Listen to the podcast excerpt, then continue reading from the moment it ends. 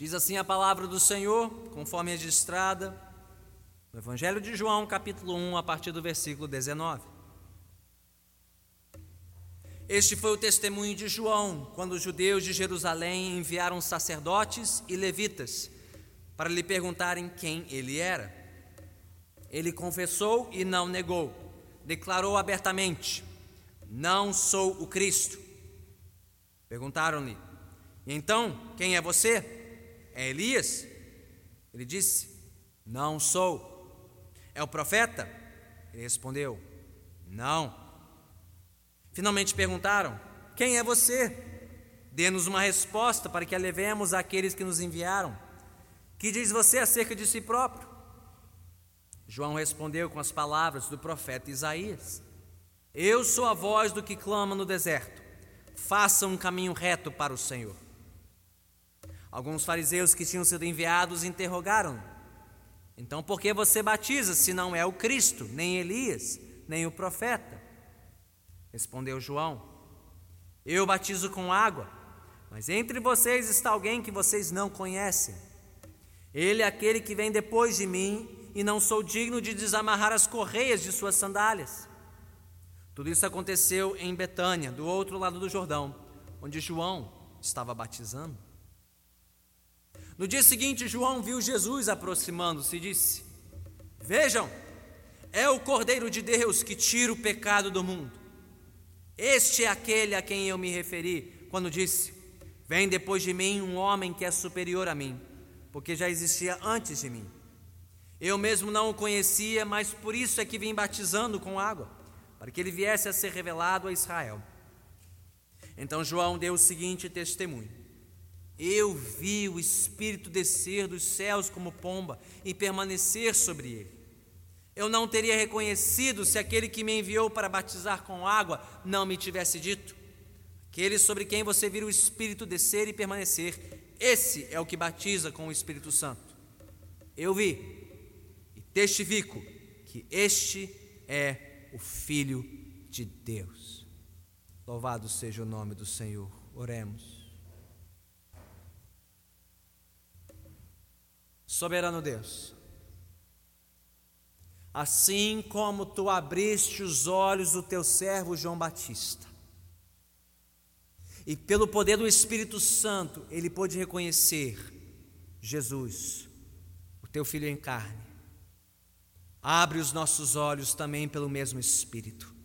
Abre a nossa mente e o nosso coração, para que possamos contemplar e reconhecer a glória de Jesus Cordeiro de Deus, que tira o pecado do mundo. Ó Senhor, faze repousar teu Santo Espírito sobre mim nesta noite, para que eu te seja uma testemunha fiel, tal qual João o Batista. E sim, que a tua palavra não volte vazia, que acompanhada pelo teu Santo Espírito, ela produza fruto, fruto de arrependimento e de salvação nesta noite Assim te suplicamos em nome do Senhor Jesus. Amém. Podemos nos assentar. Que diferença faz uma testemunha? Bem, pode fazer toda a diferença do mundo, não? Se você estiver dividido entre dois produtos para adquirir, você vai provavelmente optar por aquele que é melhor recomendado melhor indicado, ainda mais se for por alguém próximo, conhecido, um amigo, uma testemunha, alguém que comprou e comprovou.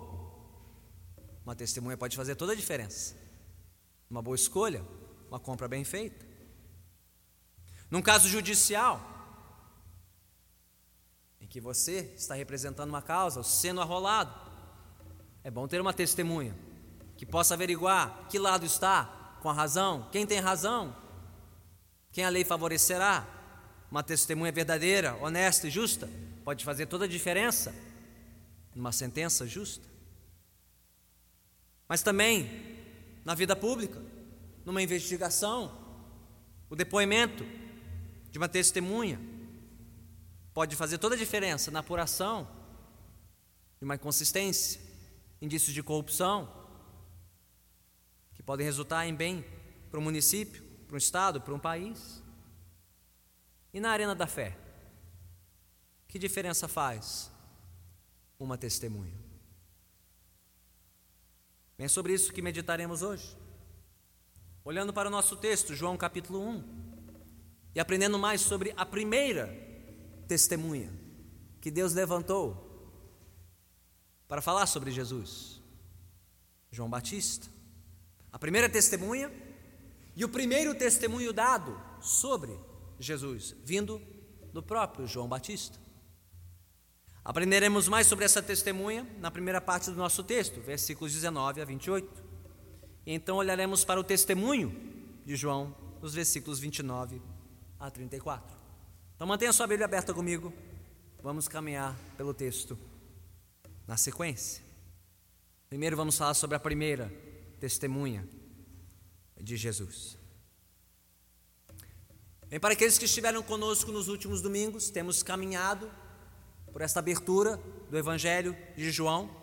Chegamos ao final do prólogo, da introdução deste Evangelho, e vimos ali nos primeiros 18 versículos as credenciais de Jesus, as credenciais que o evangelista João nos apresentou. Jesus é chamado por João na abertura do seu Evangelho de a palavra ou o Verbo, a luz do mundo e o Filho unigênito. E para corroborar essas credenciais, o evangelista João arrolou uma testemunha. Outro João, nesse caso, o Batista, o que primeiro deu testemunho sobre Jesus. Esse que já foi mencionado nos versículos 6, 7, 8 e 15, agora recebe destaque nesta porção que lemos nesta noite. Assim como nos demais evangelhos, aqui também no quarto evangelho. João Batista é rolado como a primeira e principal testemunha da identidade de Jesus. Ele serve como uma espécie de precursor, ou mensageiro que prepara o caminho para a chegada do rei, uma espécie de abre-alas, porta-voz, chamando a atenção de todos para a chegada deste grande rei, o rei Jesus. Mas quem era essa testemunha? Quem foi João Batista? O que a Bíblia nos diz sobre ele? Os evangelhos nos falam do seu nascimento sobrenatural. João Batista nasceu de um casal piedoso, idoso e estéril, Zacarias e Isabel. Visitados pelo Senhor e agraciados com o nascimento de um filho em sua velhice. A Bíblia também nos fala da aparência e dos hábitos incomuns de João Batista. Ele vivia num lugar estranho, no deserto. Ele se vestia de maneira estranha, roupas feitas de pelos de camelo. Ele se alimentava de uma maneira estranha. Mel e gafanhotos. Low carb o homem, diferenciado. Tal qual um dos antigos profetas de Israel. Mas o que mais chamava a atenção em João Batista não era a sua origem, não era a sua aparência, nem mesmo a sua dieta, seus hábitos incomuns. O que mais chamava a atenção neste homem era o seu testemunho, a sua pregação, a sua mensagem. Algo que chamou a atenção, inclusive, dos líderes dos judeus, mencionados no nosso texto, tanto no versículo 19 como no versículo 24, representados aqui pelos sacerdotes, os levitas e os fariseus. Bem, por um lado, os sacerdotes e levitas, mencionados primeiro, no versículo 19, eles eram os representantes do estabelecimento religioso, do templo em Jerusalém. Aqueles que nem, não queriam mudar nada em Israel, porque eram muito bem acolhidos e favorecidos pelos romanos. Era parte da liderança judaica do centrão, em conluio com os que estavam no poder, detentores de privilégios que não queriam ser tocados. Já o outro lado, os fariseus, mencionados no versículo 24, eram os heróis nacionais dos judeus. Eles imaginavam que tudo tinha que ser mudado no templo, em Jerusalém, no domínio dos romanos. Tudo tinha que ser mudado, menos no coração dos próprios fariseus e dos seus discípulos. Mas então surgiu esse homem, essa testemunha, João Batista, anunciando que todos, absolutamente todos, deveriam mudar de rumo. Não só os gentios, os que nasceram fora do povo de Israel, os não-judeus, mas todos, até mesmo os líderes de Israel, os sacerdotes e levitas, também precisavam mudar de rumo. Até mesmo os fariseus, tidos como exemplos, modelos, heróis de piedade, eles também tinham que se arrepender dos seus pecados e se preparar para a chegada do Senhor. E para confirmar essa necessidade de mudança, de arrependimento, de conversão de todos a Deus, inclusive dos judeus mais fervorosos e religiosos, João Batista exigia um sinal, um gesto. Está aí no versículo 23 e também no versículo 26. Que eles fossem batizados. Ora, isso pode não parecer muito radical para nós, mas um judeu não se batizava. Ele era circuncidado, mas nunca batizado. Batismo é para os outros que vinham de fora do povo, para serem incluídos em Israel. Eles precisavam de arrependimento. Um judeu não. Eles precisavam se converter dos seus maus caminhos. Um judeu não, já nascia dentro do povo e, portanto, favorecido por Deus. Mas João Batista disse: não, quer judeu ou não, até mesmo saduceu, levita ou fariseu, todos têm que se arrepender, todos têm que se preparar, todos precisam se batizar. Ora, isso soaria tão louco aos ouvidos dos fariseus quanto cobrar de um bolsonarista ser mais patriota e mais nacionalista. Não faz sentido, não? Ou comprar, cobrar de um ambientalista que ele seja mais preocupado com o meio ambiente. Não faz sentido, não? Porque o que define um ambientalista é que ele se preocupa com o meio ambiente. Cobrar de um fariseu que ele se arrependa dos seus pecados, que ele seja mais santo, não faria sentido, porque ele, na sua cabeça, era a própria definição de alguém que era santo e merecia o perdão de Deus. E era justamente isso que João Batista estava dizendo: todos precisam se arrepender, até mesmo quem acha que não precisa se arrepender, precisa se preparar, precisa estar preparado para a chegada do enviado de Deus. O que explica todo esse rebuliço no nosso texto. Não sei se você notou isso. Quantas pessoas estão fazendo a mesma pergunta para João Batista? Está aí no versículo 19, no versículo 21, duas vezes, no versículo 22, duas vezes, e de novo no versículo 25. E qual é a pergunta? Quem é você? Quem é você, João Batista? Quem é você para dizer essas coisas para nós? Quem era esse homem?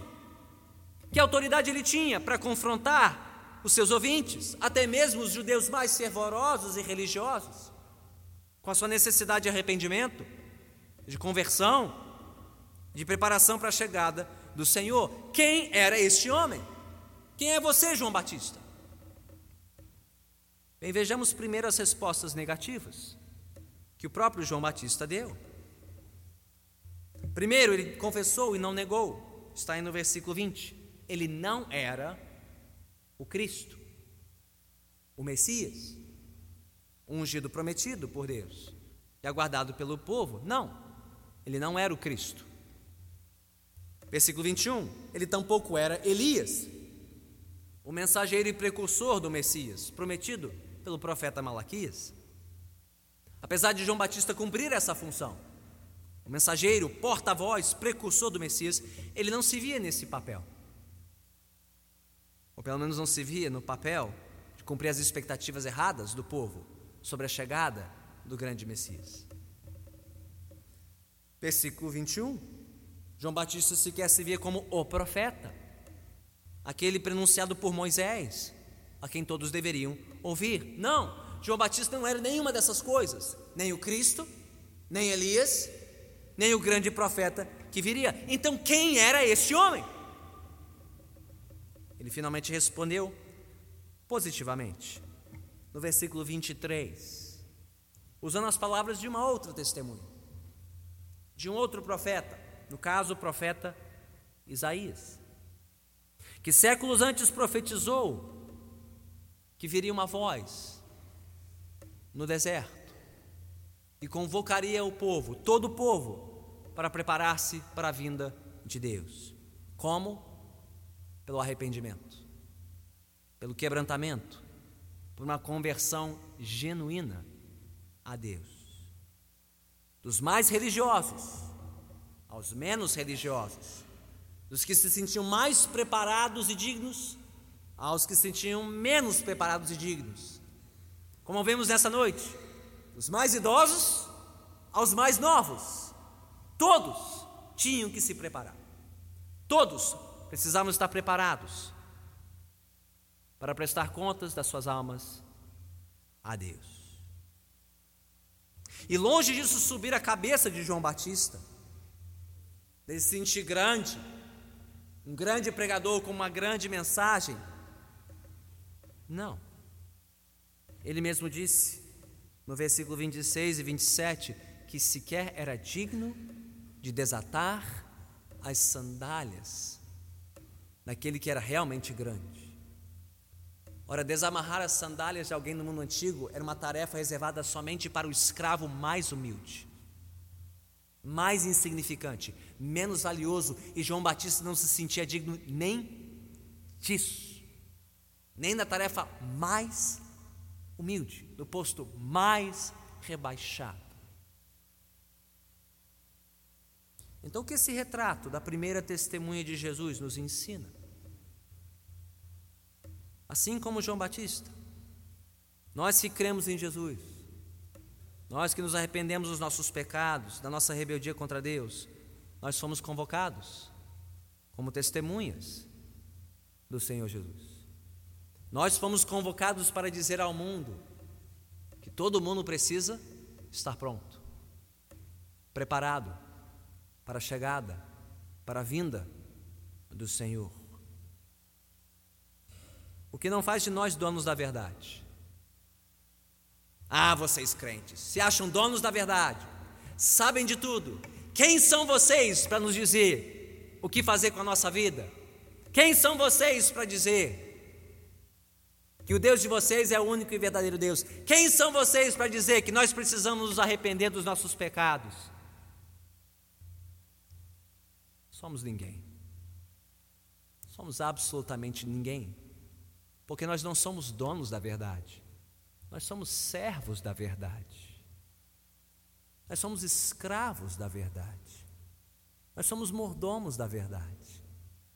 Nós não inventamos a verdade, nós fomos alcançados e conquistados pela verdade, tanto quanto João Batista. Isso não confere nenhuma glória para nós.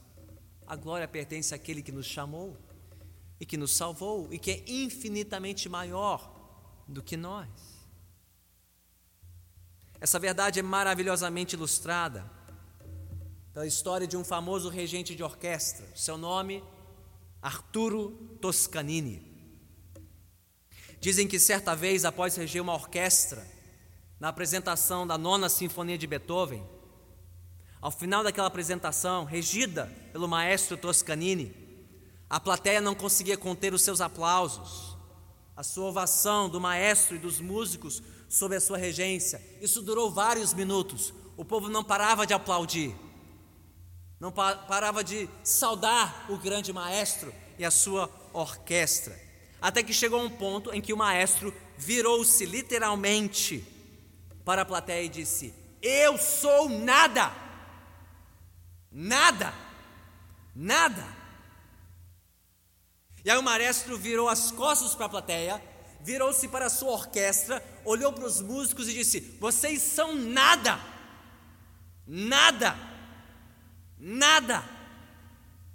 Então ele virou para todos e disse: Beethoven é tudo, é tudo, é tudo. Irmãos e irmãs, eu sou nada, nada absolutamente nada. Vocês são nada, absolutamente nada. Nós somos nada. Jesus Cristo é tudo, absolutamente tudo. A glória é dele, a verdade é dele, o poder é dele, o louvor é dele e dele somente. Não nós, não nós.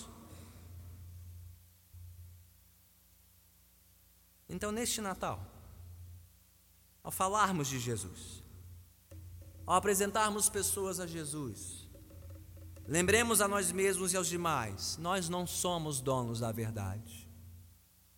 Nós não temos autoridade em nós mesmos para dizer o que as pessoas devem ou não fazer com as suas vidas. Essa autoridade não vem de nós. Essa autoridade é de Jesus.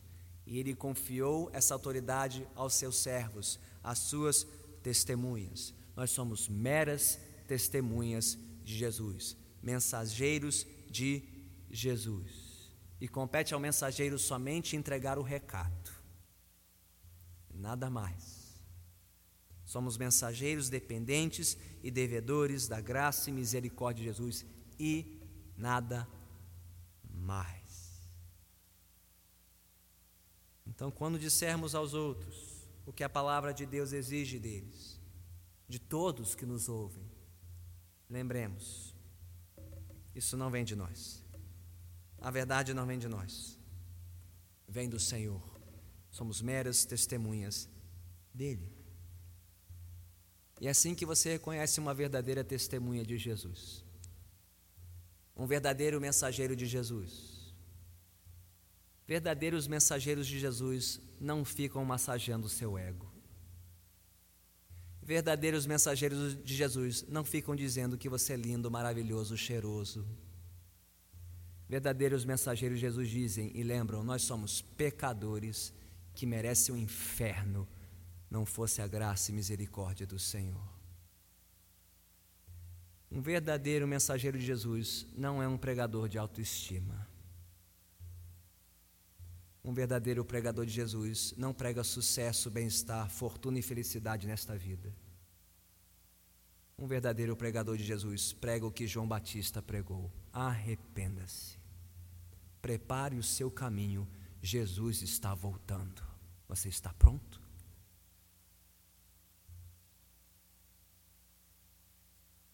E não, um verdadeiro mensageiro de Jesus não fica alardeando os seus números e seguidores e quantas pessoas o seguem e o quanto ele é grande aos olhos dos outros. Um verdadeiro pregador de Jesus está contente em ser uma testemunha e nada mais que uma testemunha fiel. Mas então quem é Jesus? Para que dele testemunhemos. E por que os outros devem nos ouvir ao testemunharmos dele? Já vimos a testemunha, João Batista. Vamos ouvir o seu testemunho. Está no versículo 29 a 34. Enfim, o que disse o testemunho de João Batista? Quem era esse Jesus? Ele mesmo respondeu no versículo 29, acrescentando mais um título. Já vemos três neste prólogo: Jesus é o Verbo, Jesus é a luz, ele é o Filho unigênito, e agora ouvimos da boca de João Batista que Jesus é o Cordeiro de Deus. O que isso significa? Quer dizer que Jesus é fofinho, e mansinho, que nem um cordeirinho, bonitinho, macinho para acariciar. É isso? O que significa dizer que Jesus é o cordeiro e o cordeiro de Deus? A imagem, a imagem talvez pareça estranha para nós, desconhecida, mas ela era por demais familiar para os judeus. A primeira audiência de João Batista.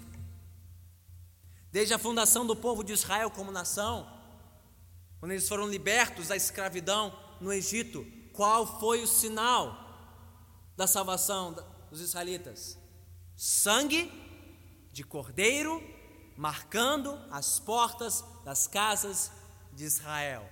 Pelo sinal do sangue de um cordeiro, Deus saberia quais casas preservar, que famílias poupar. Era um símbolo de salvação, de preservação de resgate e redenção.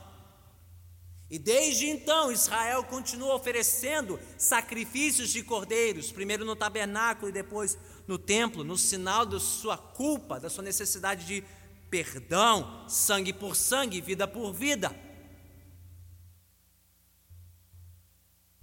Mas então Deus prometeu, por meio de Isaías, um outro sacrifício. Um servo sofredor. Alguém que sofreria no lugar dos pecados da nação, como um cordeiro imolado. Como sinal de uma libertação definitiva. E quando este chegou, quando este servo prometido chegou, quando enfim chegou o cordeiro enviado por Deus, João Batista o viu e disse: Vejam, é Ele, é Ele que nós aguardávamos, é Ele que nós precisávamos, é dele, é deste cordeiro que Deus falou, é este sacrifício que pode nos salvar. Este, Jesus, é o cordeiro de Deus. O prometido, o Salvador definitivo, que veio dar fim à pior das escravidões, a escravidão à culpa e à condenação do pecado, por meio do seu próprio sacrifício. E para que ninguém duvidasse do testemunho de João Batista, ele mesmo disse que isso não veio do entendimento dele, não foi a inteligência de João Batista, a intuição de João Batista que reconheceu isso, não. Ele mesmo disse no versículo 32: quem revelou isso a ele? Foi o próprio Deus o próprio poder de Deus, o Espírito Santo que ele viu pousando e permanecendo sobre Jesus. João Batista testemunhou e o Espírito Santo comprovou que Jesus era o Cristo, o Cordeiro de Deus, o próprio Filho de Deus, vindo ao mundo para nos salvar dos nossos pecados, para enfim nos batizar no Espírito, nos encher da presença de Deus, nos salvar para todo sempre. E o testemunho surpreendente e glorioso de João Batista fica ainda melhor. Porque João Batista não disse apenas: Vejam, é o Cordeiro de Deus. Qual foi a confissão completa dele? Vejam, é o Cordeiro de Deus que tira o pecado do mundo. Do mundo. Jesus não veio apenas salvar a nação de Israel, ele veio trazer salvação a todos os povos e a todas as nações em rebeldia contra Deus. O que significa pelo menos duas coisas: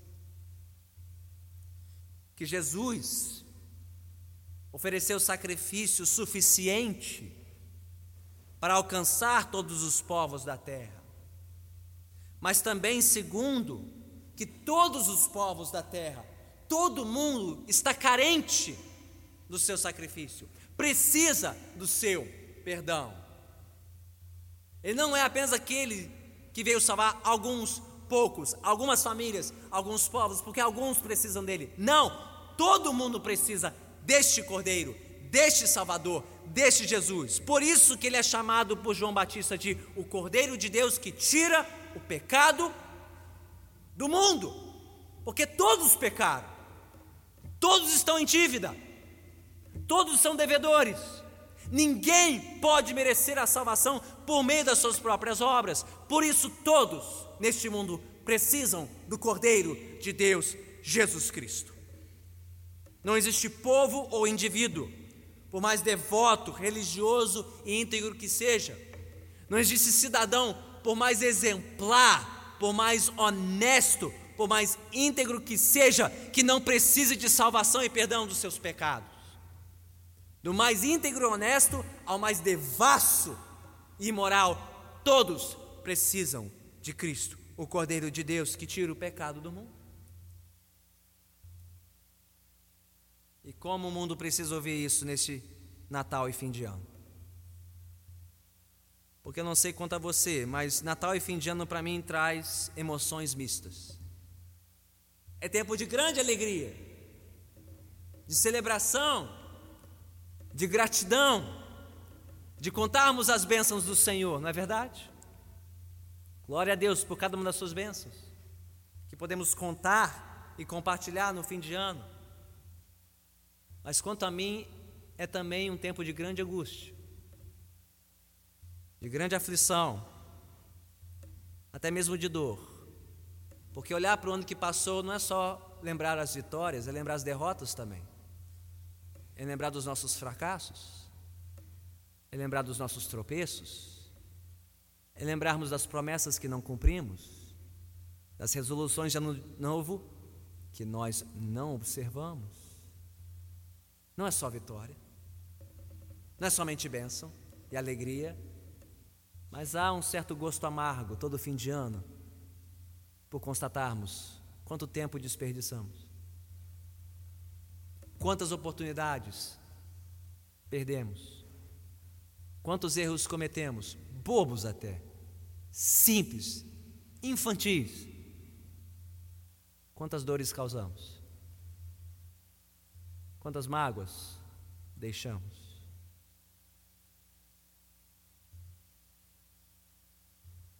Como é bom lembrarmos que Jesus é o Cordeiro de Deus que tira o pecado do mundo. Porque é somente Jesus que pode perdoar os nossos pecados, pode purificar nossa consciência culpada, neste e em todo fim de ano, pode restaurar as nossas vidas por meio do seu sacrifício no Calvário.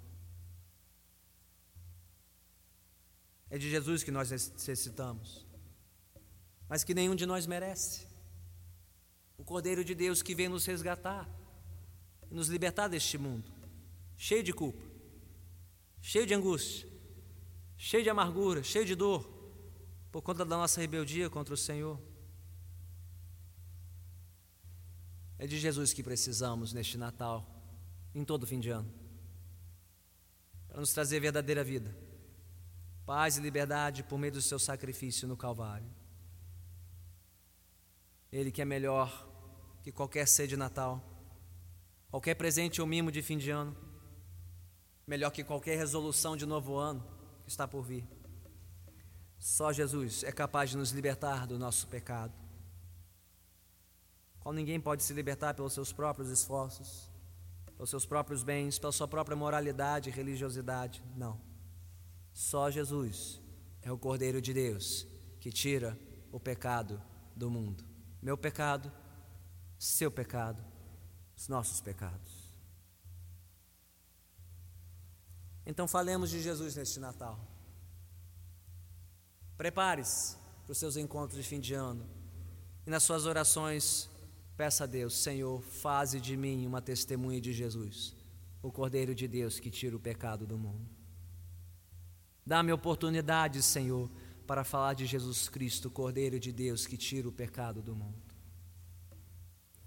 Mas lembre-se que isso só é possível no poder do Espírito Santo de Deus. Foi somente pelo poder do Espírito que João Batista enxergou a verdade sobre Jesus. Foi somente pelo poder do Espírito Santo que nós, que aqui cremos em Jesus, um dia viemos a crer e continuamos crendo em Seu nome. Então é somente pelo poder do Espírito Santo que outros virão a crer. Não é pelo seu poder de persuasão, não é pela sua simpatia ou empatia, não é pelos seus bons argumentos e os seus bons gestos e os seus bons presentes, não. É somente pelo poder do Espírito Santo que alguém pode ter os seus olhos abertos para enxergar a glória de Jesus. Então, que o poder do Espírito Santo seja derramado sobre nós neste Natal. Que o poder do Espírito Santo seja derramado sobre a sua vida. Unja os seus lábios, dirija as suas palavras, os seus gestos, que você seja canal e instrumento do Espírito Santo neste Natal. Para que outros ouçam, vejam, sejam tocados, libertos, resgatados das trevas para a luz. Que o Espírito Santo seja derramado sobre aqueles que nos ouvem. Que em nossas orações peçamos para que o Espírito Santo já prepare o caminho, amoleça os corações, derrube as muralhas, dissolva as resistências, para que o Evangelho toque e desperte estas almas. Que o Espírito Santo seja derramado aqui, agora sobre aqueles que nunca ouviram.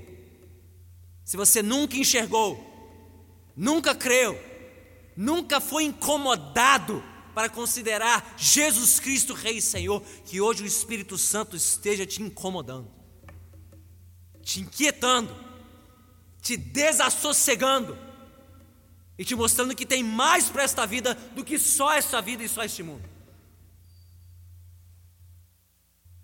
Que hoje você saia daqui rendido aos pés de Jesus.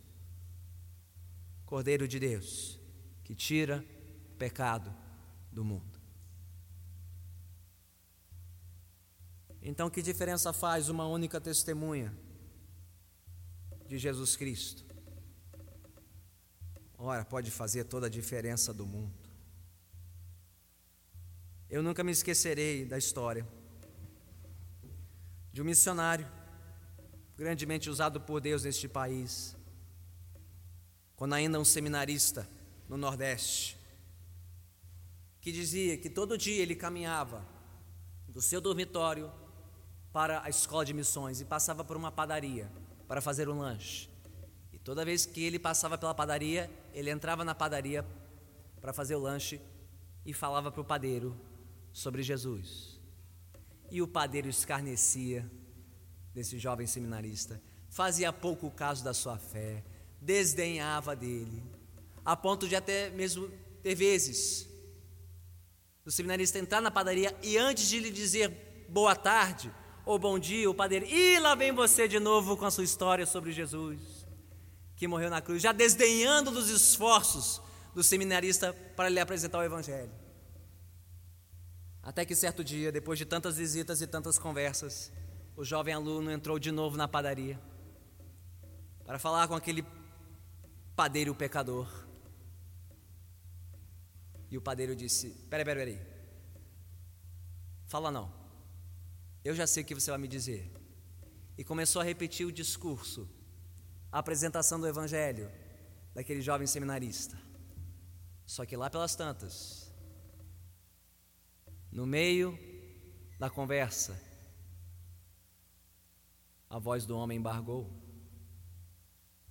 seus olhos marejaram, e o evangelho que ele tanto desprezou e rechaçou conquistou seu coração.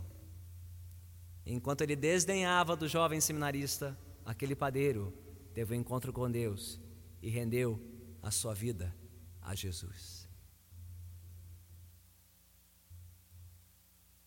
Que diferença faz uma única testemunha de Jesus?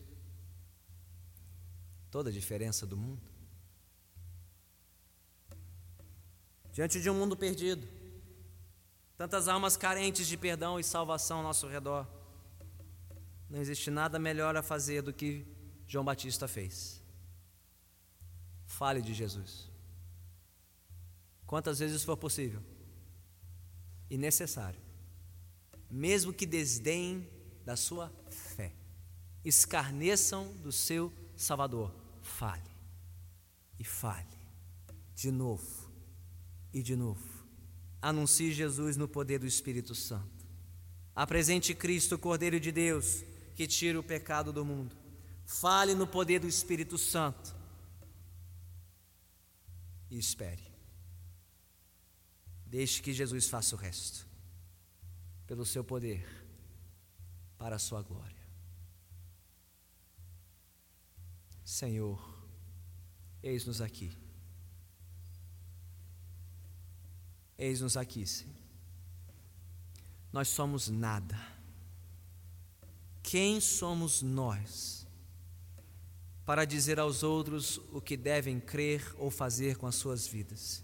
Nós somos nada. Eu sou nada. Mas o Senhor é tudo. O Senhor é Rei. O Senhor é soberano. O Senhor é Deus. E tu enviaste o teu Filho ao mundo, Jesus Cristo, como Cordeiro de Deus que tira o pecado do mundo. Obrigado, Senhor, por homens como João Batista, quem o Senhor levantou e chamou e capacitou pelo teu Espírito para dar testemunho fiel de Cristo neste mundo. Obrigado, Senhor, por cada um aqui a quem o Senhor já despertou um dia. e chamou para ser uma testemunha tua neste mundo. Perdoe-nos, Senhor, por ainda falarmos tão pouco e dependermos tão pouco de Ti. Enche-nos do Teu Espírito. Enche-me do Teu Espírito. Vem, Espírito Santo, e sopra sobre nós nesta noite, enchendo-nos de uma nova coragem, de nova unção, de uma nova intrepidez, de um novo amor pelos perdidos ao nosso alcance, com quem estaremos nos próximos dias e semanas, antes mesmo do fim deste ano. Ó Senhor, coloque em nós a firme resolução de falarmos de Jesus neste Natal e fim de ano, de sermos canais, instrumentos e mensageiros teus. Ó Senhor, envia o teu Santo Espírito e prepare os corações que ouvirão de nós as boas novas de Jesus. Dissolve toda resistência, derruba, Senhor, toda oposição no pecador mais enrustido, mais obstinado em seus pecados. Ó Senhor, salve estas almas, salve-as aqui, salve-as agora em nosso meio, salve aqueles que entraram por essas portas, portas perdidos, na sua ignorância, na sua incredulidade, na sua insensatez, impiedade. Toca-lhes o coração, que a tua palavra lhes tenha ferido e alcançado e conquistado, para que se rendam a ti e vivam agora como testemunhas do Cordeiro de Deus que tira o pecado do mundo. Por isso oramos, confiantes e esperançosos, em nome do Senhor Jesus. E todos que assim concordam, digam: Amém.